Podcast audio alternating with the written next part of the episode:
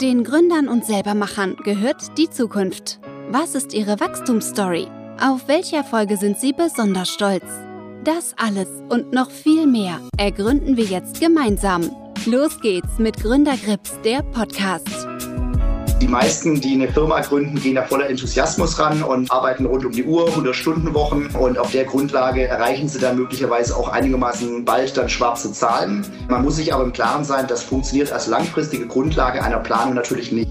Heute zu Gast Matthias Schrade. Gründer der Deutschen Fachmarkt AG. Mit Fachmärkten hat er sich eine sehr spannende Nische ausgesucht. Er ist im Prinzip Besitzer und Betreiber von Einkaufszentren wie Aldi, Edeka und und und. Damit kann er auch während der Corona-Zeit sehr robust arbeiten, teilweise die Gewinne noch deutlich steigern und seine Nische bezogen auf kleine und mittlere Städte schützt ihn auch vor Onlinehandel und neuen Technologien. Warum? Das erklärt er uns jetzt. Mit dabei hat er auch einige wirklich gute Tipps für Unternehmer. Viel Spaß. Los geht's mit Gründergrips, der Podcast.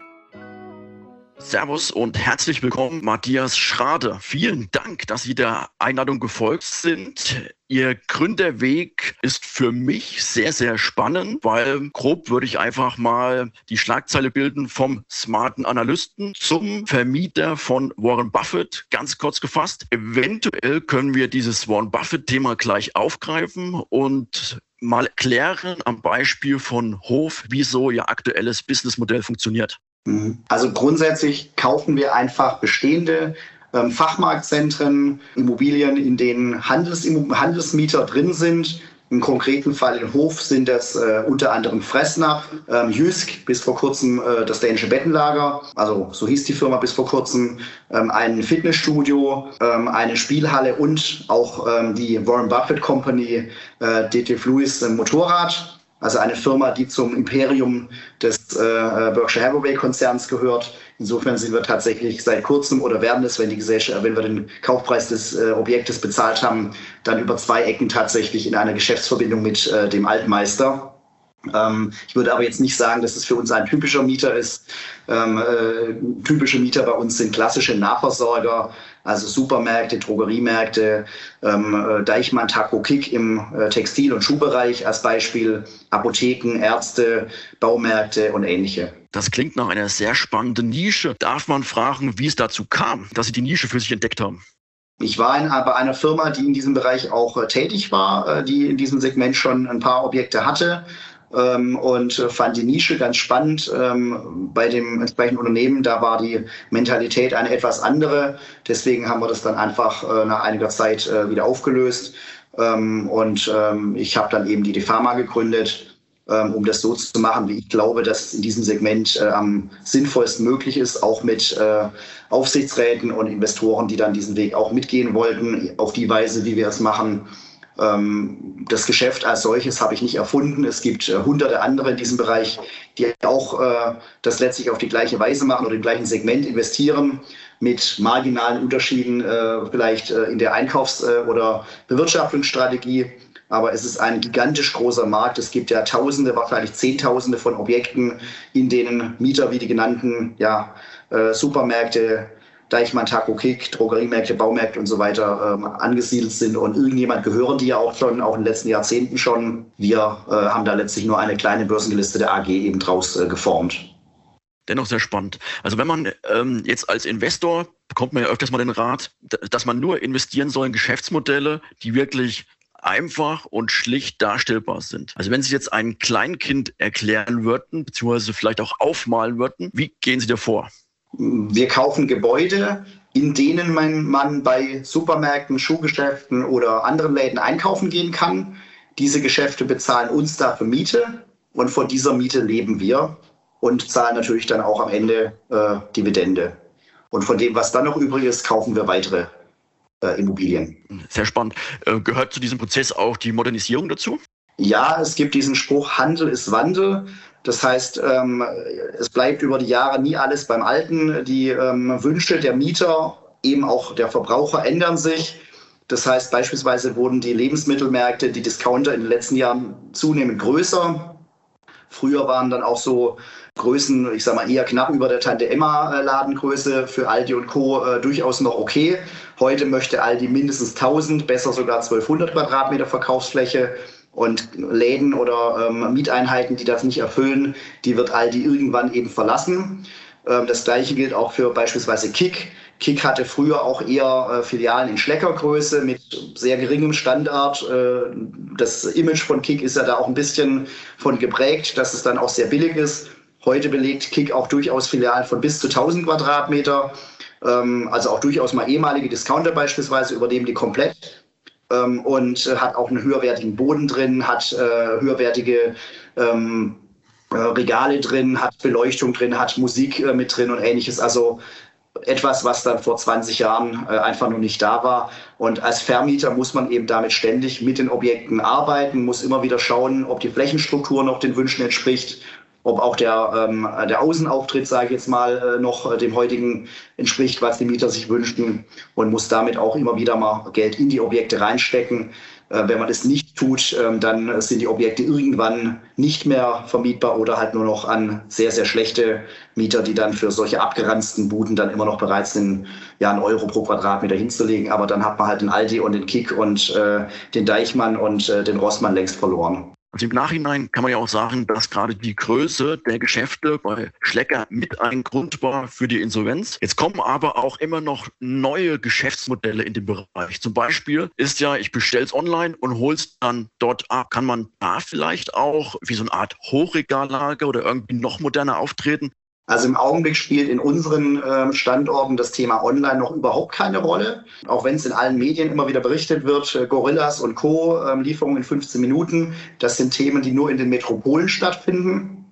In den Kleinstädten, in denen wir uns bewegen mit unseren Objekten, da ist davon äh, noch weit und breit nichts zu sehen. Es gibt gelegentlich mal das Angebot von Rewe oder Edeka, dann sowas auch zu liefern. Ähm, vor allem natürlich dann auch als Service. Ähm, das ist aber äh, vom Gesamtanteil an deren Umsatz äh, marginal.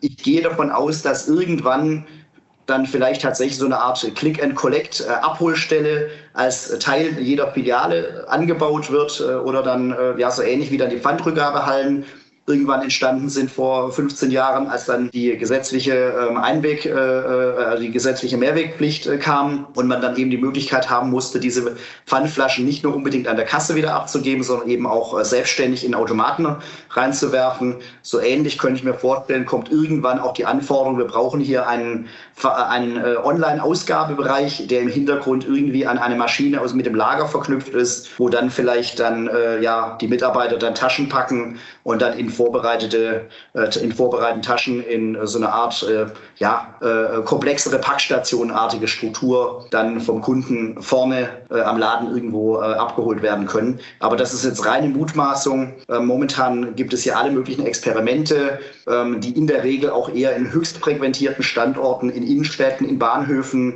oder ähnliches stattfinden. Stichwort Laden, der ohne Personal betrieben wird, was Amazon hier testet, nur mit Kameras. Aber einen solchen Laden so intensiv mit Kamera zu bestücken, das ist dermaßen teuer. Das lohnt sich in kleineren äh, Supermärkten auf dem Lande auf gar keinen Fall.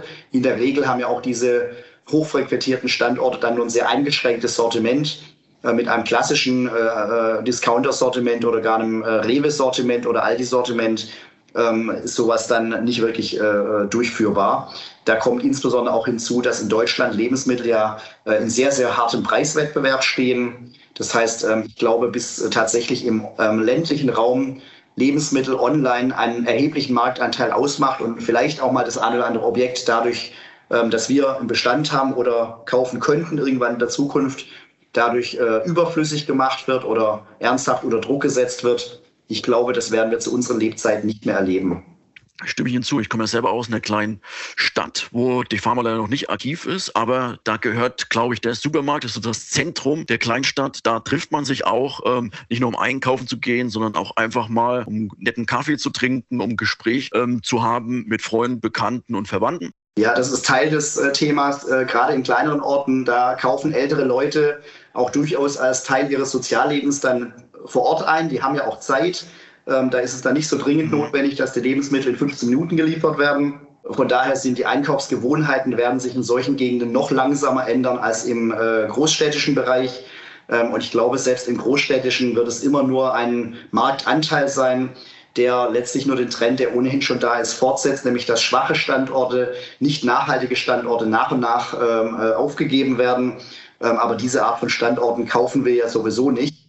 Wir versuchen ja auch im ländlichen Raum eher die starken Standorte zu finden. Äh, wir haben in vielen Städten haben wir äh, festgestellt, da gibt es nur eine Handvoll Standorte und von denen, ich sage jetzt mal fünf Standorten, die für uns theoretisch in Frage kämen in einem Ort, da würden wir dann die zwei oder drei stärkeren würden wir kaufen ähm, es muss nicht der stärkste sein, aber es darf auf keinen Fall der schlechteste sein. Und dieser schlechteste oder vielleicht die zwei schlechtesten, da könnte das Thema Online eine von mehreren Gründen sein, dass irgendwann die dann aufgegeben werden. Ähm, aber die starken Standorte, ähm, ich glaube, die werden eher dann irgendwann eine Online-Ausgabe stellen oder ähnliches ergänzt ähm, als zusätzlichen Service aber sie werden niemals komplett verschwinden. Ja, bin ich ganz bei Ihnen. Auch das letzte Jahr hat gezeigt, dass das Geschäftsmodell von Pharma sehr, sehr robust ist. Im Geschäftsbericht kann man lesen, dass eigentlich nur Corona noch ein höheres Geschäftsergebnis bzw. noch einen höheren Rekord verhindert hat. Kann man in kurzen Sätzen zusammenfassen, warum das Geschäftsmodell so robust ist? Obwohl Sie ja auch ähm, sozusagen den Mietern zugestanden haben, Mietaussetzung und so weiter. Also es ist grundsätzlich so, dass äh, der weit überwiegende Teil unserer Mieter ähm, liefert Produkte des täglichen Bedarfs. Äh, der überwiegende Teil war dementsprechend auch, wie man das nennt, äh, systemrelevant, also Lebensmittelmärkte, Drogeriemärkte, ähm, Ärzte, Apotheken, ähm, auch Baumärkte waren dann zumindest mal im Wesentlichen geöffnet. Selbst die, die dann phasenweise geschlossen hatten, haben sich dann äh, durch, den, ja, durch den Effekt, dass die Menschen da zwar nicht mehr in Urlaub gefahren sind, aber sich dann eben daheim schöner gemacht haben, dann eben äh, ebenfalls letztes Jahr Rekordergebnisse geliefert. Das gleiche galt auch für unseren Mieter Jysk, also letztes Jahr noch Dänisches Bettenlager, der auch davon profitiert hat. Äh, selbst im Bereich der ähm, äh, 1-Euro-Läden, ähm, auch die haben teilweise davon profitiert, dass die Leute eben mehr Geld dann eben in Dekoartikel und ähnliches ausgegeben haben, weil sie dann eben ähm, äh, zum Beispiel nicht in Restaurants gegangen sind, äh, weil sie nicht so sehr ähm, in Urlaub gefahren sind und man dann eben sich daheim schöner gemacht hat. Von daher haben, äh, hat der allergrößte Teil unserer Mieter im letzten Jahr, auch wenn er sogar phasenweise teilweise geschlossen war, sehr gute Geschäfte gemacht. Ähm, nur die Mieter im Bereich Mode und Schuhe, das war eigentlich der einzig wirklich leidtragende Sektor. Wir haben nur eine Handvoll äh, Restaurants. Die meisten ähm, gastronomischen Sachen bei uns, das sind Imbisse. Die haben eher vom Thema äh, Takeaway äh, statt in Restaurants gehen äh, ein Stück weit profitiert.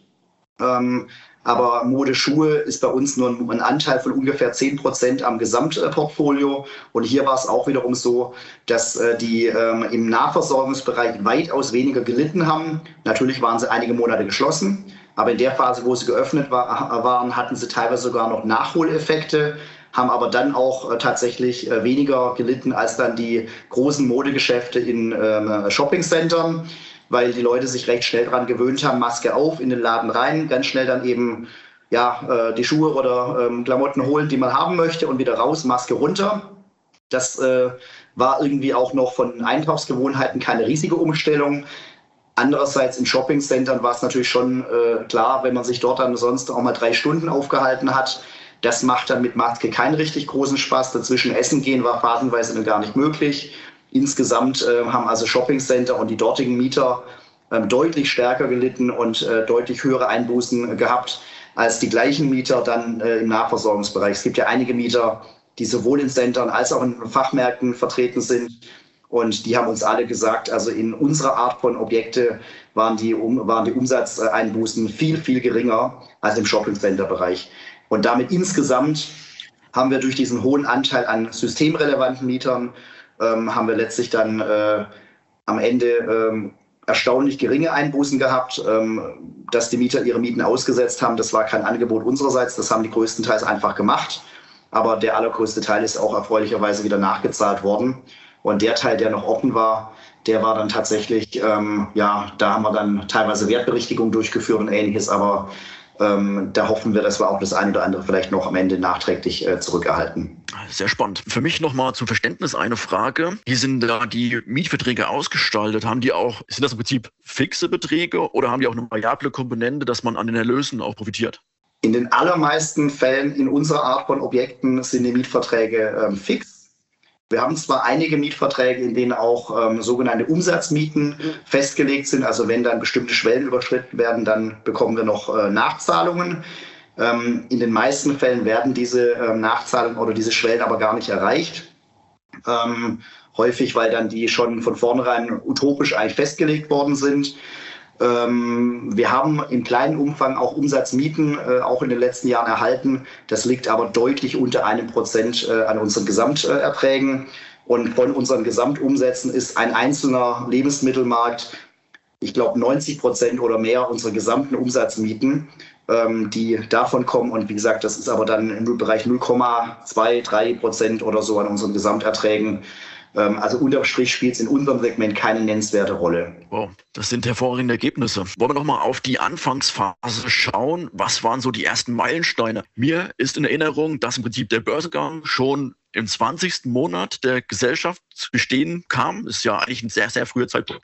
Ja, also ähm, es ist tatsächlich so, wir sind, äh, also der erste Meilenstein war, oder die ersten Meilensteine waren natürlich immer die Objektkäufe. Das äh, ging bei uns schon recht früh los. Äh, wir haben ja wenige Wochen nach der Gründung der Firma unsere allererste Immobilie gekauft. Der Börsengang war dann, ich glaube, zu dem Zeitpunkt, da hatten wir neun Immobilien erworben insgesamt, hatten dann als sicherlich bedeutenden Meilenstein dann auch eine relativ große Kapitalung kurz vor dem Börsengang und auch, ähm, ja, ich glaube, ein Jahr oder so nach dem Börsengang eine weitere relativ große Kapitalerhöhung.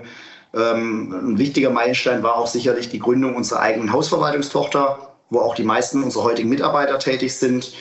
Ähm, aber ansonsten äh, sind bei uns so klassische Dinge wie wir haben einen ganz bestimmten äh, Schlüsselkunden gewonnen oder ähnliches gibt es in unserem Geschäft eben nicht. Die Objekte sind ja schon vermietet.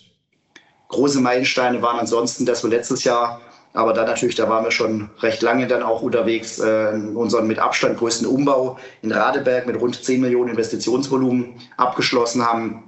Aber wie gesagt, zu der Zeit, als der begonnen hat, da war die Firma ja schon äh, gefühlt äh, ewig dann äh, vorhanden. Ähm, wir haben also eine relativ lineare Geschäftsentwicklung. Ähm, wir sind ja auch eher ein Kapitalanlageunternehmen, nenne ich es jetzt mal, und nicht so sehr wie äh, Firmen, die dann eben ähm, ja, Vertrieb machen müssen, Kunden gewinnen, äh, Produkte erstmal entwickeln oder ähnliches. Diese Themen haben wir in der Form ja nicht. Alles klar. Darf ich fragen, wie genau die Investitionskriterien sind? Also wann sagen Sie, dass die neue Investition sinnvoll ist, beziehungsweise wann sagen Sie, die Modernisierung ist sinnvoll? Also grundsätzlich versuchen wir erstmal Standorte zu identifizieren, ähm, die aus unserer Sicht nachhaltig vermietbar sind, wo entweder die Mieter so wie der Standort heute ist zufrieden sind oder mit äh, relativ überschaubaren Maßnahmen äh, das möglich gemacht werden kann, dass die Mieter dauerhaft bleiben. Wenn das nicht möglich ist, dann lassen wir die Finger davon. Grundsätzlich ist es so, dass wir ähm, renditeorientiert kaufen. Das heißt, äh, zum einen, äh, die Mietrendite muss relativ hoch sein, idealerweise 10 Prozent oder mehr oder jedenfalls der Sache recht nahe kommen. Wichtig ist aber auch, dass die Objekte dann sehr gut finanzierbar sind. Häufig ist es so, dass Objekte, die ja, äh, vergleichsweise günstig sind, dann eben von Banken nicht gerne finanziert werden, weil beispielsweise die Mietlaufzeiten kurz sind, die Lage relativ schlecht ist, äh, das Gebäude schon etwas äh, ja, Instandhaltungsstau aufweist und ähnliches. Also es muss die Kombination aus gut finanzierbar und hohe Rendite sein. Ähm, und dadurch kommen bei uns ja auch pro Jahr nur in Anführungszeichen fünf bis acht Transaktionen typischerweise zustande, obwohl wir jährlich Hunderte, wenn nicht sogar Tausende von Objekten angeboten bekommen. Und einige Dutzend davon prüfen wir dann eben näher. Und bei denen, wo, die, wo man am Ende dann äh, gute Eigenkapitalrenditen erreichen kann, nachhaltige Standorte, da schlagen wir dann tatsächlich zu. Also eine Mietrendite fast im zweistelligen Bereich. Das klingt ja für mich auch als Investor für ein, also eher wie so ein recht ineffizienter Markt. Warum ist das so? Können Sie das kurz beschreiben? Ich glaube, es liegt primär daran, dass das, was wir hauptsächlich kaufen, das sind bestehende Objekte, die schon so 10, 20 Jahre auf dem Buckel haben, also auch dann äh, nicht mehr ganz brandneu sind. Die haben äh, typischerweise kürzere Laufzeiten. Das ist wiederum für die Finanzierung schwieriger, insbesondere für Private. Äh, die kriegen von ihrer Bank dann in der Regel ja, den traut man nicht unbedingt zu, dass sie dann eben, äh, wenn der Aldi rausgeht, auch in der Lage sind, den eins zu eins zu ersetzen. Bei uns sind die Banken da, glaube ich, ein bisschen äh, entspannter, weil wir eben auch schon bewiesen haben, dass wir äh, beispielsweise durch Insolvenz ausfallende Mieter ersetzen können, weil wir, äh, weil man uns auch äh, weiß alleine, dass wir nichts anderes machen, als äh, uns um die Objekte zu kümmern und nicht irgendwo dann das eigentlich nur als Kapitalanlage nebenbei und im Hauptberuf ist man Arzt oder Rechtsanwalt. Das ist also ähm, schwierig. Also kurz gesagt, das Produkt, das wir kaufen, bestehende, schon etwas ältere Objekte, mit kürzeren Laufzeiten in kleineren Städten, das ist am Markt einfach wenig gefragt. Das führt dazu, dass es hier relativ wenige Wettbewerber gibt um solche Objekte verglichen mit kompletten Neubauten. Das will jeder haben. Ähm, da werden ganz andere Preise bezahlt. Äh, der Markt ist außerdem sehr intransparent. Also es, ist, ähm, es gibt zwar eine Vielzahl von Adressen, die sowas auch kaufen, aber versucht die erstmal zu finden. Das ist also für die meisten Verkäufer gar nicht so einfach. Es gibt dann nur eine Handvoll Adressen, so wie wir, die auch öffentlich äh, bekannt sind, äh, die ähm, ja, äh, in unserem Fall sogar börsengelistet sind, wo man weiß, die kaufen nicht nur ab und zu mal so ein Objekt, sondern eben regelmäßig. Davon gibt es tatsächlich nicht viele. Und das alleine führt dazu, dass sehr viele Verkäufer ähm, so ein Objekt dann im Zweifel erst bei uns anbieten oder einen von diesen wenigen bekannten Käufern, statt sich auf die beschwerliche Suche zu machen, irgendjemand zu finden, der das Kleingeld rumliegen hat, so einen alten gebrauchten äh, Fachmarkt dann zu kaufen ähm, der zufällig vielleicht in der Region irgendwie wohnt oder so oder äh, irgendwie dann sich dann halt einfach zutraut, in solche Regionen dann zu investieren. Ähm, in München oder Hamburg oder, oder Berlin, äh, ja, die Leute, ähm, die würden natürlich tendenziell, die, oder die gehen tendenziell nicht unbedingt in die Kleinstädte dann irgendwo tief im Osten oder ja, Niedersachsen oder ländlicher Raum von Hessen oder NRW oder ähnliches. Sehr spannend. Wer sind die Verkäufer? Sind das hauptsächlich Ärzte, Rechtsanwälte?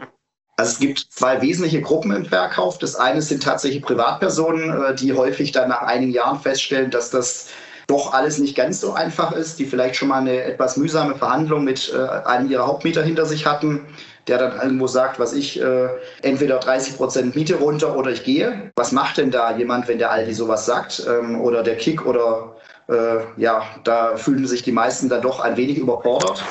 Und selbst wenn sie so eine Situation dann irgendwie glücklich gemeistert haben, wird ihnen dann möglicherweise bewusst, ähm, dass das Risiko, dass die höhere Rendite, die sie hier gegenüber zum Beispiel Wohnimmobilien haben, natürlich auch äh, ein Risiko birgt. Oder äh, man wird älter, man, es wird immer mehr Arbeit und irgendwo ein 70-, 80-Jähriger, der möchte dann nicht mehr unbedingt dann auch äh, ja, die dann anfallenden größeren Umbaumaßnahmen oder ähnliches dann äh, mit viel Arbeit äh, begleiten.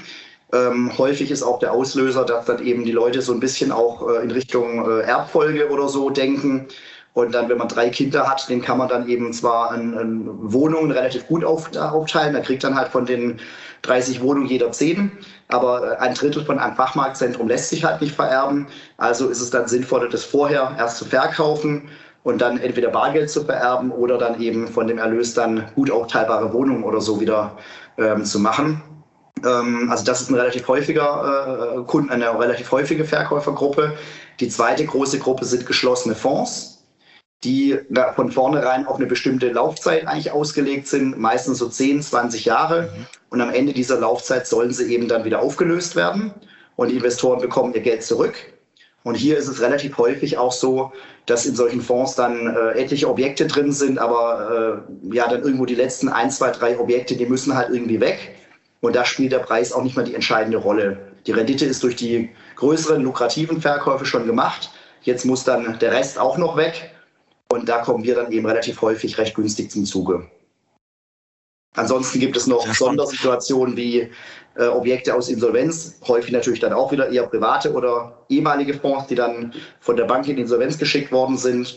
Manchmal sind es auch Randaktivitäten von äh, irgendwelchen Firmen, die zufällig noch Immobilien im Bestand haben oder Bauunternehmer, die dann auf dem Objekt dann äh, nach dem, nachdem sie es gebaut haben, äh, sitzen geblieben sind und irgendwie nicht dann direkt nach der Fertigstellung äh, losbekommen haben. Aber das ist relativ gesehen, äh, spielt das eine untergeordnete Rolle.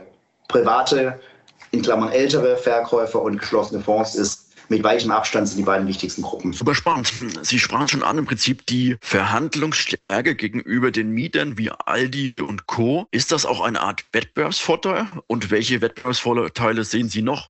Also wir haben sicherlich gegenüber Aldi oder äh, Lidl oder Kick oder ähnlichem immerhin den Vorteil, dass die Mieter wissen, wir verstehen was vom Geschäft, wir sind kapitalstark, uns kann man auch äh, nicht äh, einfach mal eben so äh, durch äh, eine Mietnichtzahlung oder so dann äh, zu Verhandlungen und Zugeständnissen zwingen. Das würde vielleicht durchaus jemand versuchen, wenn er weiß, es ist eigentlich nur so ein alter Mann, der braucht aber die Mieterträge ganz dringend.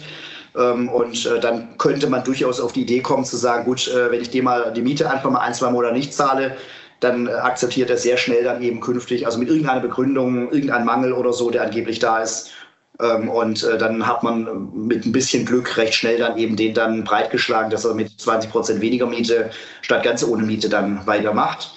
Ähm, Im Wettbewerb ist ansonsten im Einkauf gegenüber anderen sicherlich ein Vorteil, dass wir sehr schlanke Strukturen haben. Ähm, das heißt, dass wir äh, ja, ähm, äh, jetzt nicht irgendwo hier alle möglichen Gremien, die sich nur einmal pro Quartal irgendwie treffen, äh, zustimmen lassen müssen bei einer Transaktion, dass wir ähm, in der Lage sind, auch Objekte sehr gut zu finanzieren. Das ist sicherlich eine, eine, große Stärke von uns, weil eben unsere Banken, das sind in der Regel lokale Volksbanken, Sparkassen, ähm, eben auch sehen, wir verstehen was vom Geschäft und da fühlen die sich eben auch als Finanzierungspartner wohl ähm, bei den Privaten, der äh, sich von der tollen Rendite locken lässt, der weiß möglicherweise gar nicht, was er da tut. Da kann die Bank dann auch unter Umständen nachher sagen, hm, ob der wirklich dann äh, sich äh, so sorgfältig mit dem Objekt beschäftigt hat oder nicht dann doch äh, vielleicht dann auf eine ja, auf einen Standort reinfällt, der dann irgendwo ein Jahr später oder zwei Jahre später dann eben der Hauptmieter rausgeht. Ähm, das können die Banken dann nicht so gut einschätzen. Bei uns können sie dann sicherlich das einschätzen, ähm, dass wir äh, wissen, was wir da tun. Ähm, und ansonsten ist sicherlich äh, ein Vorteil im Umgang mit den Mietern ist, ähm, äh, dass wir eben auch beispielsweise investitionsfähig sind. Also so siehe Radeberg ist immer das Problem, selbst wenn Vermieter willens sind ähm, und die Notwendigkeit einer Modernisierung sehen und auch dann theoretisch, dass sich wirtschaftlich lohnt, ein geschlossener Fonds hat beispielsweise oftmals das Problem, der kann nicht investieren, weil es ist nicht der Sinn der Sache, dass der auf seine Eigentümer zugeht und sagt, pass auf, ich brauche nochmal drei Millionen ähm, und dann wird die Hütte richtig schick, sondern äh, das sind eigentlich, äh, das, das sind Investoren, die wollen ihre monatliche Ausschüttung oder jährliche Ausschüttung haben und Neuinvestitionen innerhalb des Fonds sind nur in sehr begrenztem Maße aus dem Cashflow möglich. Aber sowas wie Radeberg, das wäre dort äh, ja, also dass man mehr in das Objekt reinsteckt, als dann eben es vorher quasi äh, im Fonds wert war, das ist einfach nicht möglich. Das gleiche gilt auch bei Privaten selbst wenn der dann eben äh, sich auf äh, eine Vergrößerung, siehe unser Objekt in, in äh, Löwenberg mit dem Aldi einlässt und dann sagt, okay, äh, ich möchte gerne mit euch einen neuen Mietvertrag schließen, wir modernisieren den, machen das alles äh, richtig modern, dann geht er zur Bank und die Bank sagt ihm, ja, das tut mir aber leid, ähm, aber gemäß ihrer aktuellen äh, Selbstauskunft, ja, sie haben schon alles an Kredit von uns, was sie eben kriegen können. Wir können ihnen vielleicht noch mal ein bisschen mehr geben, aber die Hälfte der Umbaukosten müssen sie selber tragen. Und dazu ist er schlichtweg nicht in der Lage. Und dann kann der schlichtweg dann eben sowas nicht durchführen. Das kann auch der Auslöser sein, in dem Moment dann zu sagen, okay, dann muss ich verkaufen. Ich habe einen vorverhandelten oder sogar endverhandelten Mietvertrag ähm, mit, einem, mit einem Hauptmieter, aber er kann den Umbau selber gar nicht umsetzen. Einfach aus Liquiditätsgründen, weil die Bank ihm das nicht finanziert bekommt. Und das sind durchaus äh, Vorteile, dass wir dann eben an der Stelle auch äh, alle erdenklichen Varianten spielen können. Sei es, dass wir mit dem Mieter vereinbaren, er baut selber um und dafür bleibt die Miete, wie sie ist. Und wir kriegen einfach nur eine neue lange Laufzeit. Sei es, dass wir die Hälfte des Umbaus äh, äh selber finanzieren, die Miete erhöht sich und wird verlängert, aber der Mieter investiert selber auch noch einiges. Oder sei es, wir machen dann alles äh, rund um Sorglospaket, investieren in voller Höhe und der Mieter muss dann eigentlich nur den neuen höher dotierten Mietvertrag unterschreiben. Ähm, wie gesagt, diese Möglichkeiten haben viele Eigentümer eben schlichtweg nicht und auch viele potenzielle Käufer von solchen Objekten. Wen sehen Sie sozusagen als stärksten Mitbewerber in dem Markt? Ähm, das kann man so pauschal gar nicht sagen, weil es, äh, wie gesagt, es gibt viele, die im gleichen Segment irgendwo unterwegs sind. Nur mal ein Gefühl dafür zu bekommen. Wir schätzen, dass jährlich mehr als 1000 Objekte in unserem Segment, die für uns theoretisch passen würden, von ihrer Mieterstruktur her oder von ihrer äh, Größe her auf den Markt kommen. Wir kaufen davon fünf bis acht. Das heißt, es ist ein winziger Bruchteil. Ähm, und insofern ist das auch, äh, gibt immer irgendwo Gründe, äh, dass äh, Objekte dann von jemand anderem gekauft werden. Häufig äh, ist es auch schlichtweg so, dass wir gar nicht alle Sachen gleichzeitig verfolgen können, dass wir uns auf die Sachen konzentrieren, wo uns die Chancen am besten erscheinen. Ähm, manchmal gibt es ja auch Objekte, da erst wenn man sich näher mit beschäftigt, stellt man fest, okay, das ist vielleicht doch wertvoller, als man gedacht hat oder mit den und jenen Möglichkeiten könnte man dann künftig noch die Mieten steigern. Deswegen ist der höhere Preis gerechtfertigt. Man hat einfach dann eben, äh, ja, äh, vielleicht dann äh, am Anfang einen zu hohen Preis genannt bekommen und nach ein, zwei Jahren, die Prozesse ziehen sich oft über sehr lange Zeiträume hin, ist der Preis dann irgendwann doch in dem Bereich angekommen. Wir haben aber am Anfang schon quasi das Objekt aufgrund der überhöhten Preisvorstellung abgelehnt. Ähm, also wir werden hier niemals an eine Größengrenze stoßen und äh, man muss auch keinem einzigen Objekt, das man nicht gekriegt hat, nachtrauern. Es gibt genug davon. Es gibt diese Objekte wie Sand am Meer. Wir haben jetzt gerade uns um den Bereich Transaktion um einen Mitarbeiter verstärkt. Der fängt in ein paar Tagen bei uns an. der ähm, dann uns hilft, dass wir künftig vielleicht eine etwas höhere Schlagzahl auch hinbekommen. Äh, bisher läuft tatsächlich der Ankauf zum allergrößten Teil über mich selber. Und äh, das ist nicht das Einzige, was ich am Tag mache, aber und trotzdem haben wir jährlich dann für zwischen 15 und 20 Millionen in den letzten Jahren angekauft. Für dieses Jahr sind bis jetzt sogar 24 Millionen und das Jahr ist ja noch nicht ganz zu Ende kann es sein, da kommt noch was dazu. Sehr spannend. Sie, Sie sprachen von Preisverhandlungen. Ich kann mir vorstellen, bei den Preisverhandlungen ist auch immer diese Niedrigzinsphase ein Thema. Hat das insgesamt die Rahmenbedingungen verbessert, dass wir jetzt so niedrige Zinsen haben? Beziehungsweise, wenn die Zinsen drehen, ähm, gibt es vielleicht dann auch unter den Konkurrenten Schiffe, die nicht ganz so stabil stehen wie Sie, wo man dann vielleicht weitere Chancen ergreifen kann? Also für uns selber ist äh, durch die, die hohe Differenz zwischen Zinsen und Mietrendite ähm, das Risiko von Zinserhöhungen nicht gegeben. Also es spielt, äh, es äh, schmälert ein wenig dann die Rendite bei Objektkäufen. Umgekehrt ist zu erwarten, dass die Preise und damit die Mietrenditen auch wahrscheinlich eher wieder hochgehen. Das war in den letzten Jahren das Gegenteil der Fall. Ähm, äh, die Eigenkapitalrendite hat per Saldo dadurch sich gar nicht großartig verändert.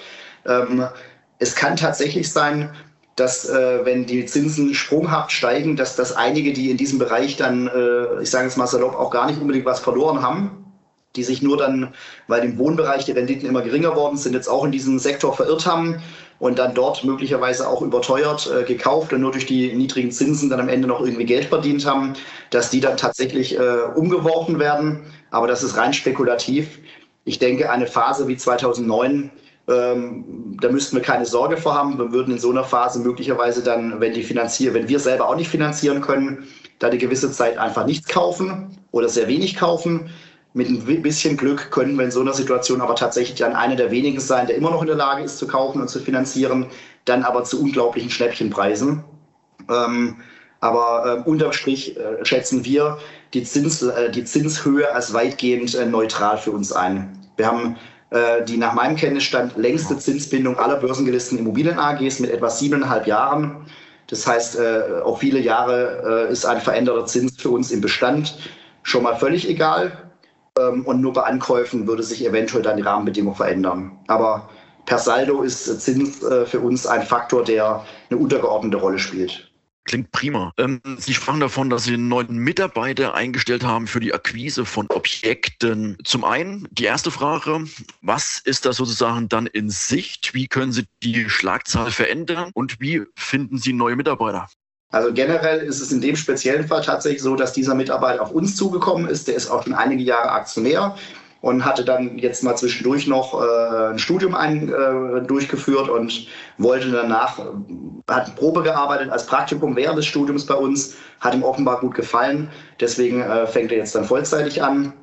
Ähm, insgesamt äh, Mitarbeiter im klassischen Bereich, Haustechniker, Property Manager, also die Hausverwalter, ähm, äh, haben wir die üblichen Kanäle ähm, wie ja, Personalagenturen oder Anzeigen schalten und ähnliches ähm, gelegentlich hat man natürlich auch das Glück, dass Mitarbeiter andere Mitarbeiter werben, vielleicht ehemalige Kollegen, ähm, und dann, die dann sagen, Mensch, äh, bei Defama, äh, das ist angenehmer zu arbeiten als in anderen Firmen, weil wir eben auch tatsächlich, auch äh, ich weiß, dass das jeder sagt, aber uns stimmt es tatsächlich, dass wir uns sehr um die Mitarbeiter kümmern, dass wir beispielsweise schon lange vor Corona flexible Arbeitszeiten, Homeoffice und ähnliches ein, äh, ermöglicht haben, dass wir auch äh, versuchen, die Mitarbeiter im Normalbetrieb sozusagen im grünen Bereich arbeiten zu lassen und das nicht standardmäßig eigentlich inoffiziell 50, 60 Stunden Wochen quasi ja äh, eigentlich inoffiziell gefordert sind, auch wenn im Arbeitsvertrag dann äh, weniger drin steht.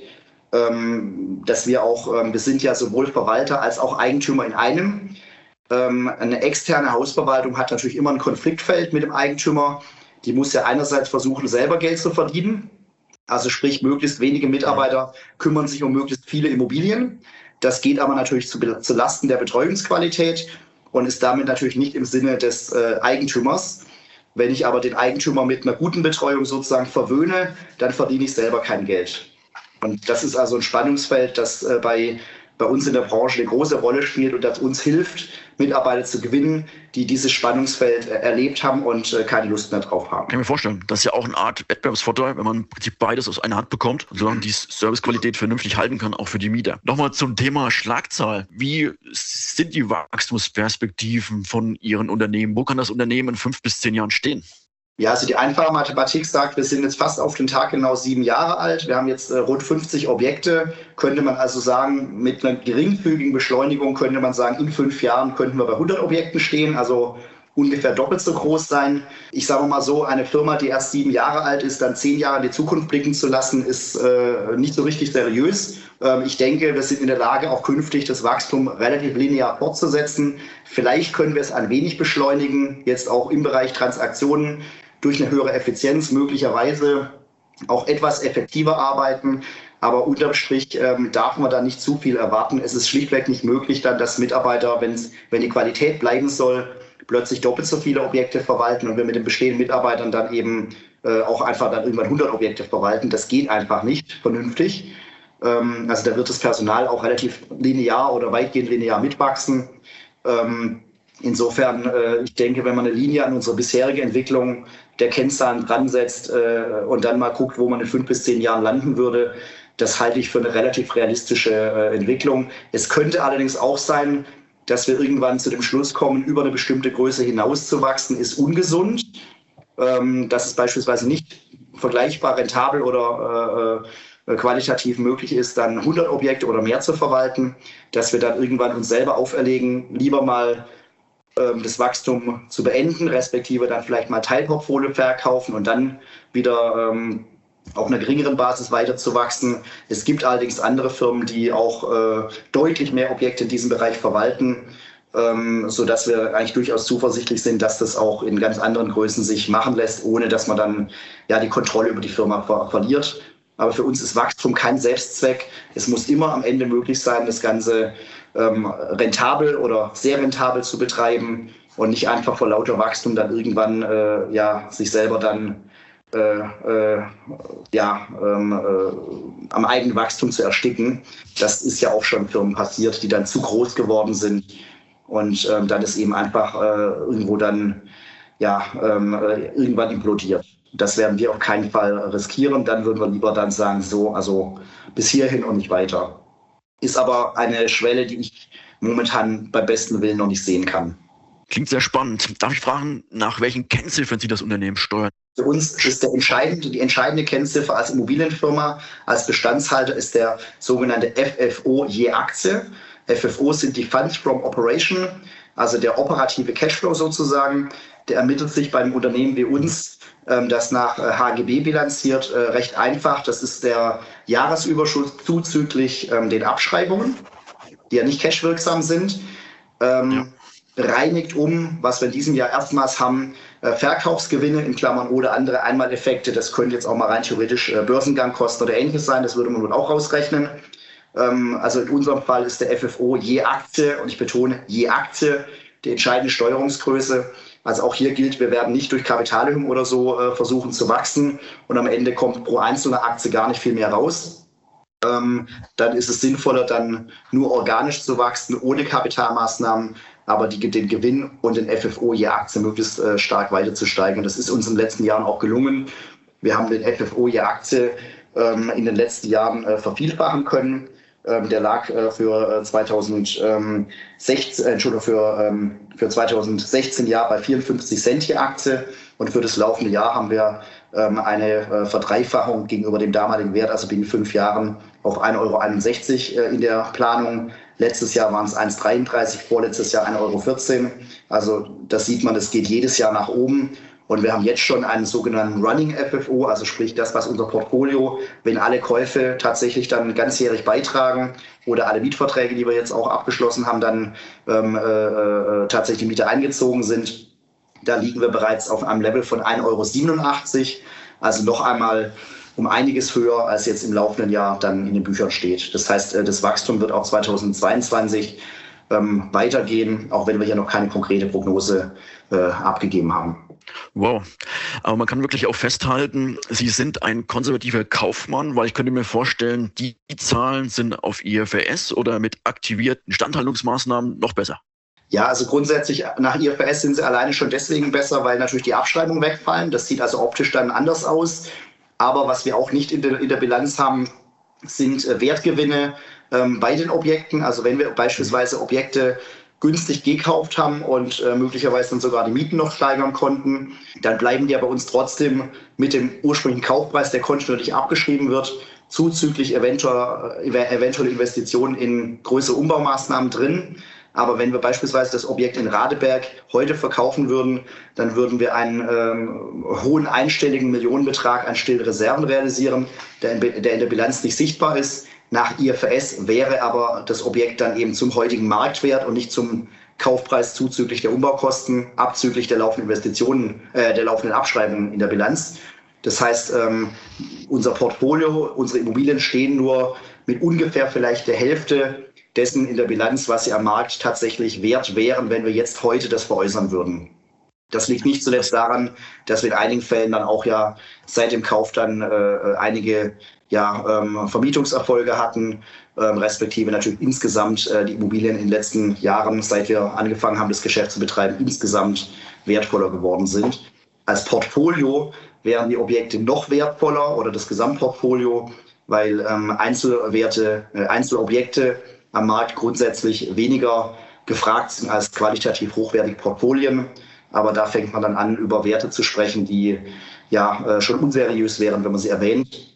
Der sogenannte innere Wert, der Net Asset Value je Aktie, der lag jetzt zuletzt bei äh, 17,76 Euro je Aktie. Unser Börsenkurs liegt äh, bei ungefähr 5,26 Euro. Da sieht man schon, dass der Markt uns also hier noch mehr zugesteht, ähm, als dann im, ähm, im sogenannten NRV äh, drin ist. Aber das liegt eben auch daran, dass wir aus diesem NRV sehr viel ähm, Rendite, sehr viel FFO rausholen, während es andere Firmen gibt, die dann zwar einen hohen Substanzwert, einen hohen NRV haben, darauf aber relativ wenig Geld verdienen. Und bei uns ist es also andersrum. Deswegen ist der FFO für uns auch wichtiger als äh, der, der innere Wert. Ähm, der läuft ganz von alleine hoch, äh, wenn der FFO weiter steigt. Sehr spannend. Zwei Themen, die ich gerne noch anschneiden würde. Also die stillen Reserven sind vorhanden. Kommen Sie da im Prinzip auch öfters mal ein Angebot fürs gesamte Portfolio? Ähm, wir werden regelmäßig gefragt, ob wir nicht irgendwas verkaufen wollen würden, gegebenenfalls auch äh, uns selber äh, als Ganzes, aber wir steigen da gar nicht in irgendwelche Gespräche ein. Ähm, aber es gibt äh, gigantische Kapitalsammelbecken oder äh, Geldanlage, äh, äh, ja, Größen im Markt, für die wären wir im Prinzip, selbst wenn wir das gesamte Portfolio betrachten und das dann zum anderen Faktor, immer noch ein kleiner Hub also wir reden, ähm, es gab vor nicht allzu langer Zeit eine Transaktion, da wurde ein Portfolio mit ganz ähnlichen Kennzahlen, wie wir sie haben, außer dass unsere Laufzeiten der Verträge äh, etwa nur halb so lang sind. Das wurde zum, ähm, äh, zum mehr als 20-fachen der Jahresnettomiete äh, gekauft. Ähm, das war, wäre übertragen auf uns, äh, wäre das Portfoliogröße dann von 300 Millionen. Das war aber für den Käufer ähm, jetzt nicht, längst nicht so, dass er sagt, so, jetzt hat er keinen Cent mehr übrig, der würde auch ein weiteres Portfolio ähnlicher Größe sicherlich genauso kaufen. Aber dazu müsste man sich auch aktiv nach außen anbieten. Und ähm, das tun wir nicht. Äh, und wir gehen auch mit unseren Objekten, Einzelobjekte oder Portfolien so nicht auf den Markt. Das Einzige, was wir gemacht haben, wir haben ein Objekt verkauft, wo uns gezielt jemand auf genau dieses Objekt angesprochen hatte ähm, und uns einen sehr guten Preis äh, auch für den Zustand des Objektes äh, geboten hat.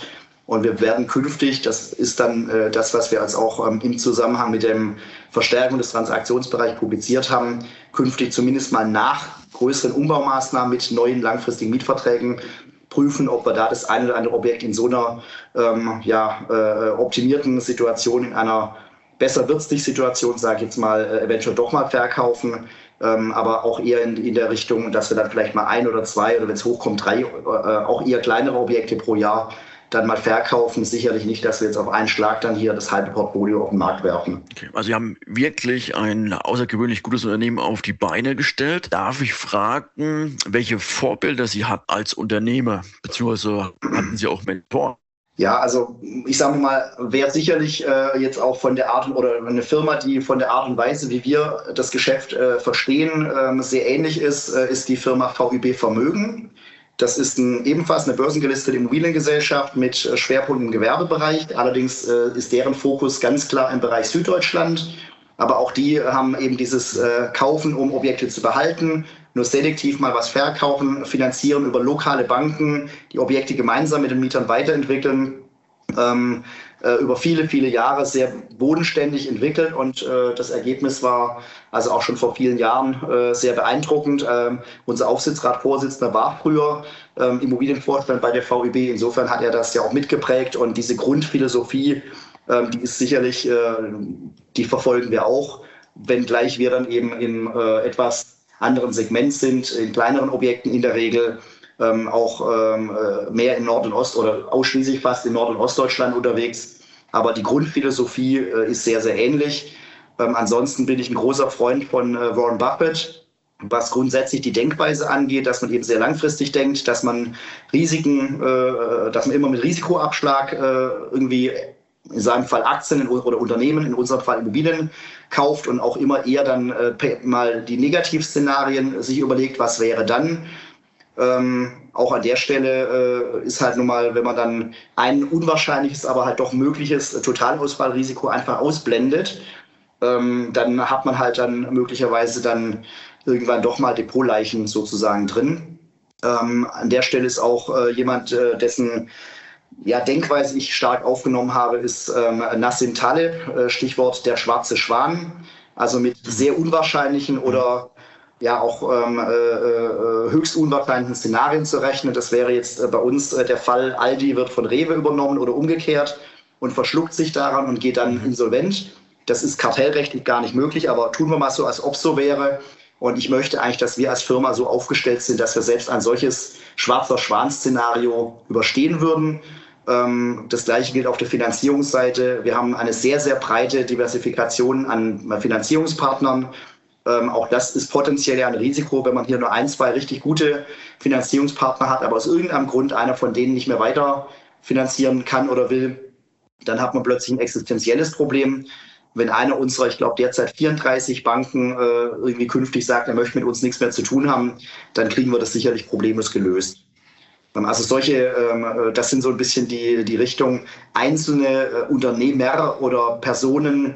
Es gibt viele Unternehmer, die ich ähm, äh, kenne, wo ich großen Respekt vor habe. Das sind auch gar nicht unbedingt immer die spektakulären à la äh, Jeff Bezos oder ähm, ähnliche. Ähm, beispielsweise hat äh, der ähm, Vorstand oder das Management der Firma CW Color ähm, in den Jahren so um die, ich sage jetzt mal zwischen 2000 und 2010, 15, ähm, ich habe es nicht genau im Kopf, eine Wahnsinnsleistung erbracht, indem ja. sie das Unternehmen, das äh, ja darauf, darauf basierte, als Laborkette Fotos zu entwickeln von Filmen herunter dann den äh, immer höheren Anteil von Digitalfotografie aufgenommen hat und äh, dann durch komplett neue Produkte, Stichwort Fotobuch oder Fotos auf Tasten drucken und ähnliche Dinge, dann es geschafft hat, ein de facto bis heute komplett verschwundenes altes Geschäft so zu ersetzen, dass in keinem Jahr je Verluste gemacht haben. Das ist eine enorme Leistung, ja. die aber äh, jahrelang zunächst einmal äh, an der Börse logischerweise keine spektakulären Sprünge gebracht hat, weil die Firma erst einmal nur überlebt hat immerhin die ganze Zeit auch Dividende gezahlt und äh, schwarze Zahlen geschrieben. Ja. Äh, und erst dann, als dann alle anderen umgefallen waren, äh, äh die Wettbewerber und gleichzeitig dann eben die Leute, jetzt jeder hat ein Handy, jeder hat damit eine Kamera in der Hosentasche. Ähm, jetzt plötzlich kann man eben auch, hat die Firma seit einigen Jahren Wachstumspfad.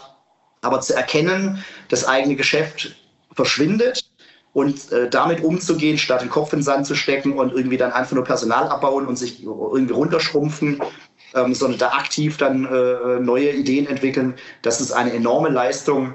Ähm, die ist vielleicht wertvoller als äh, das, was ich hier mache, weil auf der grünen Wiese einfach in einem Kapitalanlagebereich eine Firma aufbauen. Ich will nicht sagen, kann jeder, aber es ist weitaus weniger komplex. Man muss nicht mit tausenden von Mitarbeitern, die man irgendwo dann neu beschäftigen, umlernen und so weiter muss, äh, arbeiten. Also es ist relativ gesehen weniger äh, dramatisch. Äh, Im Übrigen habe ich generell vor jedem, der eine Firma gründet, großen Respekt. Ähm, eine Firma gründen und jahrelang führen, auch in unruhigen Zeiten, für Mitarbeiter verantwortlich sein, selbst wenn es nur ein Handwerksbetrieb mit einer Handvoll Leute ist. Ähm, das muss man erstmal machen. Das unterschätzen viele, auch was Verantwortung angeht, was äh, ja äh, irgendwo dann äh, Situationen angeht, mit denen man nicht gerechnet hat. Ein großer Kunde wird insolvent ähm, Mitarbeiter verlassen einen oder äh, ja, man muss dann irgendwie die Leute auch in unruhigen Zeiten irgendwie dann weiter beschäftigen können. Ähm, das sind Dinge, die äh, also auch ähm, ja, äh, selbst jetzt, wenn einer nicht an der Börse ist oder so, die durchaus auch äh, größten Respekt verdienen. Ähm, wer es selber schon mal gemacht hat, der weiß, wovon ich rede. Absolut, da bin ich ganz bei Ihnen. Haben Sie vielleicht noch einen Tipp für Gründer, die den Weg jetzt erst angehen, also sozusagen frisch in der Gründungsphase sind? Also was ich aus meiner früheren Zeit, wo ich auch äh, mal sowas wie Businesspläne mir ausgedacht habe und so, ähm, äh, jedem nur auf den Weg gehen kann, ist die Warnung, wenn man sich irgendwo vorstellt, wie schnell man Kunden gewinnt, wie schnell man Umsatz macht und was dann eben äh, an Kosten, die natürlich dann äh, stetig dann auch äh, immer höhere äh, Skaleneffekte mit sich bringen. Ich kann generell nur warnen, es ist grundsätzlich äh, als Faustformel, es ist nur halb so viel Umsatz, wie man sich am Anfang erdenkt, aber es sind die doppelten Kosten. Ähm, also mhm. ich kenne so gut wie niemanden, vor allem bei seiner ersten Firma, wo der Businessplan am Ende auch nur halbwegs erreicht worden ist.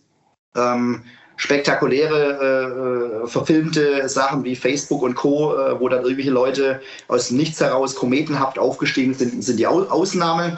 Der Regelfall ist dann doch, dass man eben am Anfang viel, viel leichter sich erträumt, Kunden zu gewinnen und zu wachsen, als in der Praxis tatsächlich ist.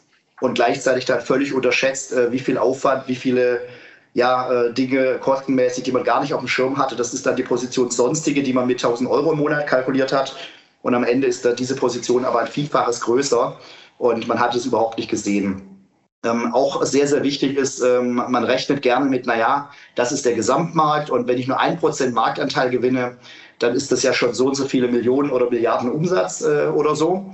Ähm, man wird aber niemals äh, den ganzen Markt quasi so adressieren, dass man eben wirklich auch nur ein Prozent Marktanteil erreicht. Also das ist eigentlich immer eine Milchmädchenrechnung, die in der Praxis nicht funktioniert. Ähm, selbst wenn man glaubt, man hat eine revolutionäre Idee ähm, und das müsste so und so viele äh, äh, Kunden gibt es und äh, wenn ich nur ein Prozent davon bekomme, dann bin ich ja schon schwer reich. In der Praxis funktioniert das eben nicht oder wenn dann nur über einen viel, viel längeren Zeitraum, als man sich je hätte vorstellen können. Und ein letztes ist auch sicherlich äh, ein ganz wichtiger Rat. Ähm, die meisten, die eine Firma gründen, gehen da voller Enthusiasmus ran und äh, arbeiten rund um die Uhr, 100-Stunden-Wochen. Ähm, und auf der Grundlage erreichen sie dann möglicherweise auch einigermaßen äh, bald dann schwarze Zahlen. Man muss sich aber im Klaren sein, das funktioniert als langfristige Grundlage einer Planung natürlich nicht. Weil ähm, wenn ich nur über 100-Stunden-Wochen schaffe, am Ende Geld zu verdienen, ähm, dann kann ich das nicht skalieren, weil Mitarbeiter, die wollen komischerweise dann eben auch Urlaub haben, die werden mal krank, die wollen eben nicht 100 Stunden, sondern 40 oder lassen sie es 45 äh, sein, arbeiten. Das heißt, ich kann dann äh, dieses Geschäft eben nicht einfach so hochrechnen.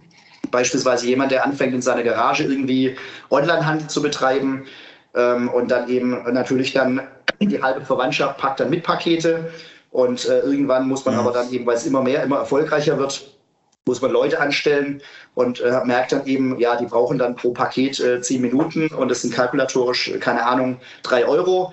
Man hat aber nur eine Gewinnspanne an den, äh, an den äh, Produkten von ein Euro oder so. Also grundsätzlich dieses Selbstausbeutung und die daraus basierenden, äh, ja auch ähm, massiv überhöhten äh, scheinbaren Gewinnmargen, die darf, das darf auf keinen Fall die Grundlage der Planung sein. Da muss man zumindest mal kalkulieren, was wäre denn, wenn ich jetzt nicht mich selber ausbeuten würde? Das macht man vielleicht dann trotzdem eine gewisse Zeit, aber ähm, das kann nicht auf Dauer funktionieren und ist vor allem nicht hochrechenbar ähm, für die Zukunft. Und ich kann auch jedem nur sagen, ja, klar, gerade wenn man jung und dynamisch ist, dann kann man das machen, aber das ist nicht äh, äh über viele Jahre machbar. Da macht der Körper irgendwann nicht mehr mit oder dann auch der Geist. Ähm, und äh, dann ist halt dann eben relativ schnell auch ein Burnout drin. Also man sollte auch tatsächlich selbst als Gründer mit äh, hochfliegenden Plänen sollte man immer noch versuchen, ähm, ja, auch Freizeit, äh, Familie und so weiter. Ähm, wenn es dann nicht möglich ist, dass die Firma am Ende irgendwie erfolgreich ist, dann war wahrscheinlich das Geschäftsmodell vielleicht auch keine so tolle Idee, wie man am Anfang gedacht hat.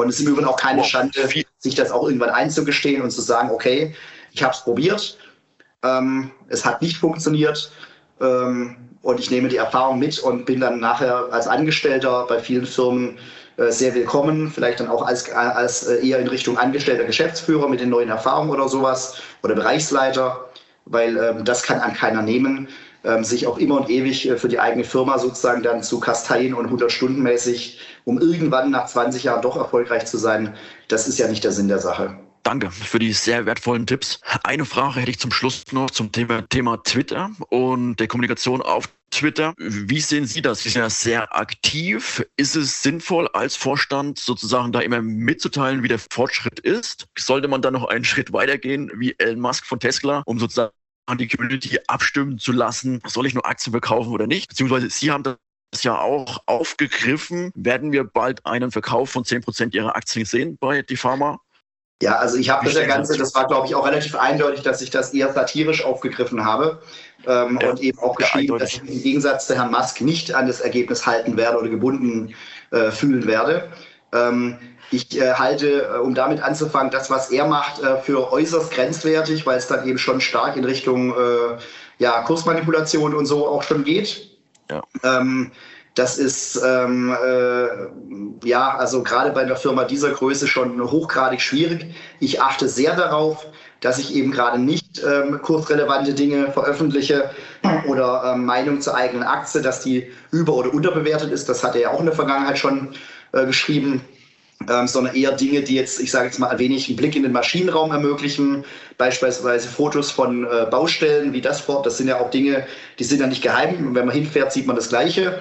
Ähm, wenn man dann eben sich das Ganze anguckt, das machen halt die wenigsten.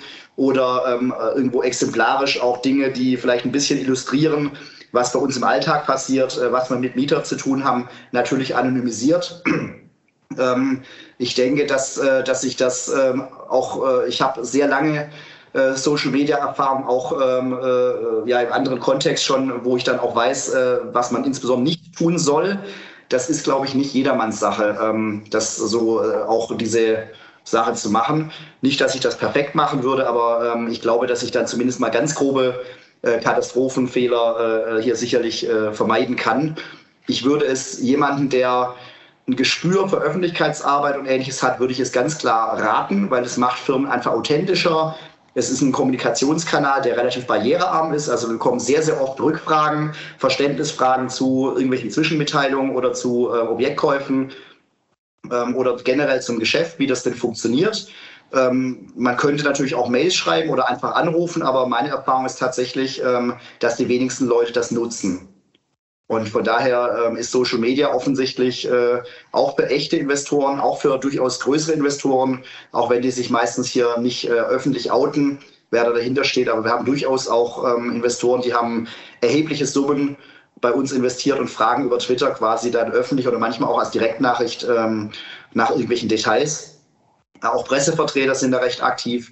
Aber es ist definitiv etwas, was man mit viel, ähm, äh, äh wo man sehr aufpassen muss und insbesondere natürlich keine kursrelevanten Dinge oder auch firmeninterner, dass ein Mitarbeiter dann eben liest, äh, er wird hier gerade auf Twitter für blöd erklärt oder sowas. Ähm, das kann natürlich ganz böse ins Auge gehen, äh, wenn dann ein Mitarbeiter dann eben quasi sich dort auch wenn er nicht namentlich genannt wird, aber eben sieht, ach, ich bin, ich soll der Dev sein, über den der Chef gerade geschrieben hat oder so.